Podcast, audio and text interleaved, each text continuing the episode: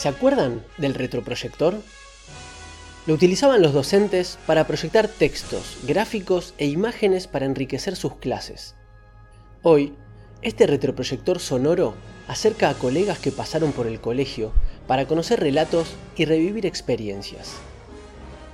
Transparencias con detalles ultra finos, trazos en colores a través de sus voces. Hacemos foco y viajamos en el tiempo en una retroproyección que se refleja en todos nosotros.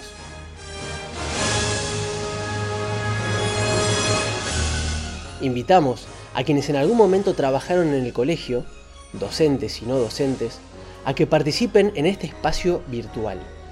Pueden enviar reflexiones, anécdotas, relatos, fotografías o incluso pueden participar en este programa colaborativo. Con ustedes, Tageslicht Proyecto A, el retroproyector de historias de la Goethe-Schule.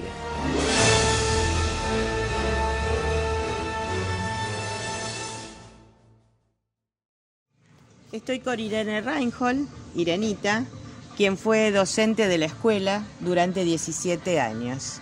¿Cómo estás, Irene? Muy bien, gracias. Muy contenta de estar en esta entrevista. Bueno, gracias por participar de nuestro programa, el retroproyector de historias de la Goethe. Eh, ¿Nos puedes contar cómo ingresaste en la Escuela del Norte? Bueno, a mí me tocó en el magisterio la residencia pedagógica en la Norte Schule y eh, estuve en primer grado junto a Susana Pupio. En esa residencia me, me, fue bastante bien, bastante bien, no, muy bien, porque Susana me hizo un hermoso informe que luego entregó a dirección.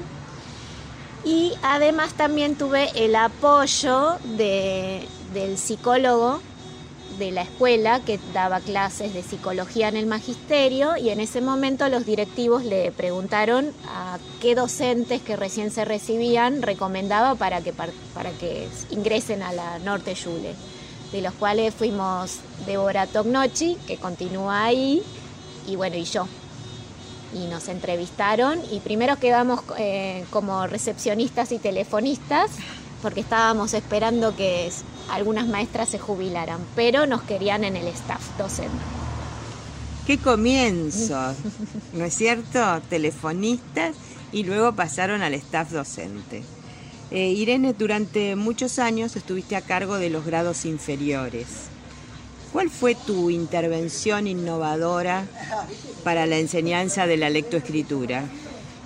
Bueno, como con Débora hicimos eh, la escuela bilingüe, eh, tomamos muchas cosas de la metodología del idioma alemán y lo incorporamos al castellano. ¿En qué sentido? Eh, alemán trabajaba siempre en proyectos y castellano en general no. Y nosotros decidimos comenzar a armar proyectos en donde se relacionaran todas las materias para trabajados en, un contexto que, acaparara la, la motivación, la, curiosidad de los chicos, ¿no? Y, a partir de ahí eh, empezábamos a enseñar la lectoescritura como habíamos aprendido, como sabemos, a través de los sonidos, pero lo, interesante era que estaba dentro de un contexto motivador, que quizás eh, no tenía nada que ver con los temas tradicionales eh, que uno está acostumbrado de ver eh, los animales, 25 eh, de mayo, sino que le buscamos, no sé, recordamos que vimos William Shakespeare, vimos en primer grado los egipcios, en donde en realidad estábamos mirando la familia, comparamos la familia de hoy con la familia de los egipcios, que ese era el tema de sociales, digamos, Después veíamos todo lo que tenía que ver con, con la flora y la fauna y comparábamos lo que era la flora y fauna de Egipto con lo de, los de acá, bueno, todo en comparación, pero dentro de un contexto que era motivador para, para los chicos y totalmente diferente, porque había que pensar que estos chicos ya estaban en una era que comenzaba la computadora, la televisión, y no podías atraerlos con los temas que, estaban a su alrededor. Antes siempre te decían que comiences con lo que está lo cercano. y lo cercano ya no era atractivo porque lo tenían cotidianamente.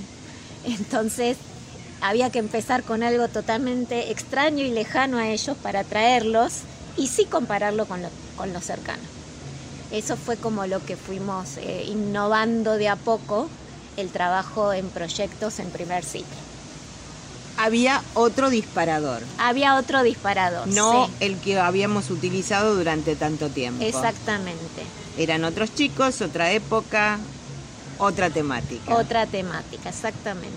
Y tengo millones de anécdotas. Esto que ahora justo dije lo de los egipcios, eh, de cómo aprendían el vocabulario, esfinge, tutankamón. No, no, eh, realmente te sorprendías. Y después también, por ejemplo, otro que habíamos hecho, eh, que, hoy en día aún lo recuerda Antonia, por ejemplo, que ahora que fue alumna mía y, y ahora es profesora. Eh, me vio el otro día en la fiesta de los 125 años y lo primero que me dijo, Romeo y Julieta. O sea, vimos William Shakespeare en primer grado. Imposible Y- de creer. Imposible de creer. Eh, recuerdo de un alumnito Mateo que me dijo que el papá le había contado cómo era eh, Hamlet y me lo contó y lo contó a la clase de pe a pa la historia de Hamlet. Se acordaba todos los nombres, estaban tan motivados, tan motivados que un niño de seis años contó a toda la clase cómo era la historia de Hamlet. Maravilloso. Realmente, a veces, eh, no digo que menospreciamos, pero por ahí no tenemos en cuenta la capacidad que pueden tener los chicos. La capacidad que pueden tener los chicos cuando están motivados. Motivados, exactamente, exactamente. Pero además de docente, profesora bilingüe para la enseñanza primaria, realizaste otros estudios. ¿Podrías contarnos un poquito? Bueno, eh, a mí siempre me gustó lo artístico y también hice la carrera de caracterización en el Teatro Colón. La carrera de caracterización es vestuario, maquillaje y peluquería teatral, además de estudiar obviamente historia del arte, historia de la moda. Y bueno, y eso eh, me abrió un montón de puertas para después lo que terminé siendo coordinadora de actos en la escuela. Bueno, sobre eso te, queríamos te quería preguntar, ¿no es cierto? Que durante años estuviste a cargo de la realización de los actos escolares. ¿Cómo te encontraste vos ante esa, ese desafío de preparar los actos escolares? Eh, bueno, el gran desafío era que eh, había que hacer actuar a 100 alumnos, porque más o menos eran 25 por clase, ¿sí? O más a veces, porque a veces había seis secciones en algún momento en la BT, entre 100 y 125 alumnos que por lo menos un minuto y medio tenían que actuar todos. Está buenísimo. Sí. Y bueno, el gran desafío era cómo hacemos tantos personajes. Y también el gran desafío es hacer algo diferente porque hay que pensar que siempre son las mismas efemérides. Y al ser las mismas efemérides parece que uno siempre tiene que hacer el mismo acto. Eh, bueno, en ese momento eh, yo estaba muy metida en el mundo teatral, por esto también del Colón, lo que me abría mucho la cabeza de cómo hacer un espectáculo. También había hecho cursos de puesta en escena, de dirección y bueno, eso me ayudó a, encontrar otra vuelta de rosca para ver un mismo tema desde puntos distintos y en ese momento también leía un montón porque o sea, la creatividad no surge de la nada. Uno tiene que tener mucha información de muchas cosas eh, para que una nueva idea surja, ¿no? Así que en ese momento miraba muchas obras de teatro, leía un montón y siempre encontraba ver un mismo tema desde otro punto de vista. Recuerdo, eh, por ejemplo, eh, que dábamos el, Día de la Raza, en ese momento se llamaba eh, la efeméride, y dábamos la historia de Colón y una vez vimos toda la historia de Colón de cómo él había logrado obtener los, los barcos, todo lo que tuvo que hacer en España, digamos, ¿no? Todo su... Después otro día hicimos Colón en el mar todo un acto relacionado a todo lo que les pasaba eh, ¿no? en, el, en el océano, los miedos de los marineros, lo que se imaginaban, que se, de monstruos, de sirenas, de ¿no? todo lo que se imaginaban. Y otro año me acuerdo que hicimos ya Colón llegando a las Américas, o sea, íbamos ¿no? buscando distintos, también distintos contextos para ver un mismo tema, y así con todos y eh, me, acuerdo también del acto, no sé, del 25 de mayo, que siempre parece que uno ve la revolución de mayo, y recuerdo que uno en específico que no tuvo, no había nada, no había criollos, no había españoles, y lo que tratamos de explicar en el acto es qué significa revolución. Y armamos toda una revolución, me acuerdo, con juguetes, eh, para explicar la palabra revolución, porque muchas veces uno lo da por sentado que el niño sabe el significado de las palabras y repite la revolución de mayo, la revolución de mayo, pero no sabe realmente qué significa la palabra revolución. Y hicimos un acto que parecía nada que ver al 25 de mayo, pero bueno, por eso otro punto de vista era para, para dar un acto, porque fueron 10 años, hay que imaginar 10 actos diferentes ¿no? de un mismo tema. Y sobre todo...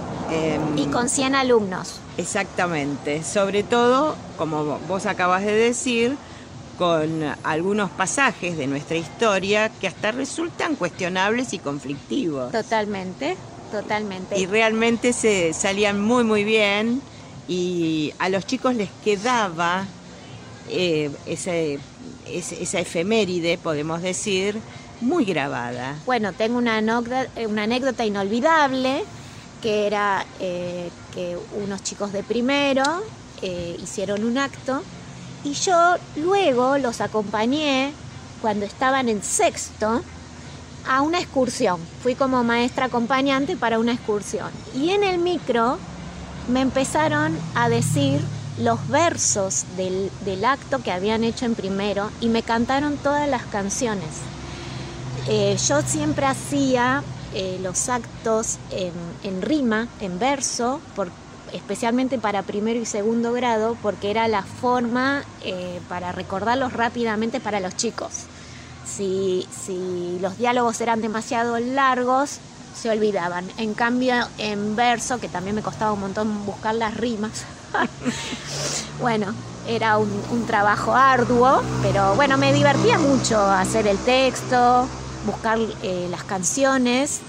Eh, bueno, Amalia me acompañó un montón, sin ella no, no, podría haber logrado hacer los actos, porque los actos, para que también sean dinámicos, eran muy musicales, entonces dentro de un acto no era que, que la profesora de música preparaba una o dos canciones, sino que capaz había siete pequeñas canciones, pero había que practicar siete canciones, ¿no? Que las músicas las sacaba de, no sé, desde una propaganda que me gustaba la melodía, una genia Amalia que sacaba todo de oído, eh, y bueno, y por eso también se lograban lindas cosas, ¿no? Y después a mí siempre me gustó mucho bailar, entonces también eh, hacía coreografías y después también lo, lindo era que como eran 100 alumnos, eh, aparecían de, personajes extrañísimos, porque en San Martín estaban desde los copos de nieve hasta el chicos actuaron de, los, de la cordillera de los Andes, haciendo de montaña, y que realmente los soldados atravesaban la montaña, ¿no? Así que bueno, de todo, hubo arena movediza, no sé, lo que se te ocurriera, aparecían los actos para que justamente actuaran los 100 alumnos. Lo recordamos mucho, Irene, y bueno, tú te destacás por tu creatividad y también por, por no quedarte quieta, ¿no? Siempre buscando algo diferente. Eh, bueno, después de muchos años, Irene fue a trabajar a otra institución pero queremos que nos dejes algún pensamiento, alguna reflexión en relación a tu trabajo en la Goethe. Bueno, yo me recibí, comencé en la, en la Goethe y realmente todos los aprendizajes y lo que llegué a hacer hoy eh, lo tengo que, agradecer a la, a la Goethe Schule. Y bueno, Y mi pensamiento, que algo que quiero dejar es que, bueno, tuve excelentes compañeras, que si no hubiera tenido esas compañeras, el trabajo no se hubiera hecho tan ameno. Eh, nosotras, esto que salía tan lindo de los proyectos o de los actos, tiene que ver mucho también con el compañerismo. Eh, recuerdo con mucho cariño las reuniones que hacíamos eh, en la casa de Ariane para planificar. La planificación realmente era un momento súper creativo, no algo burocrático y pesado, sino eh, esa explosión de ideas entre todas de, cómo hacer algo eh, que resulte motivador para los chicos, que no sea una simple copia del currículum, sino algo que uno lo hace propio. Eh, bueno, eso realmente lo viví con mucha alegría y por eso surgieron ideas preciosas, creo. Y por eso quedaron y las recuerdan. El otro día eh, que me encontré con Antonia, lo primero que me dijo fue Romeo y Julieta. O sea, se acordaba de ese proyecto de William Shakespeare que lo hicimos en primer grado. Y eso realmente emociona. Emociona mucho y bueno, y agradezco, agradezco haber pasado 17 años en, en la UDT Jule. Bueno, muchísimas gracias Irene, hermoso todo lo que contás y además la gente a la cual nombras eh, se va a poner muy muy contenta y también va a recordar ¿no es cierto? Porque a veces nos olvidamos de algunas cosas. Gracias. No, gracias a vos y gracias por todos estos años vividos. Eh, fueron muy lindos para mí. Acabas de escuchar un nuevo capítulo de Tageslicht Proyecto, el retroproyector de historias de la Goethe Schule. ¿Querés participar vos también? Escribile a Ana María a.porfido.goethe.edu.ar. Te esperamos.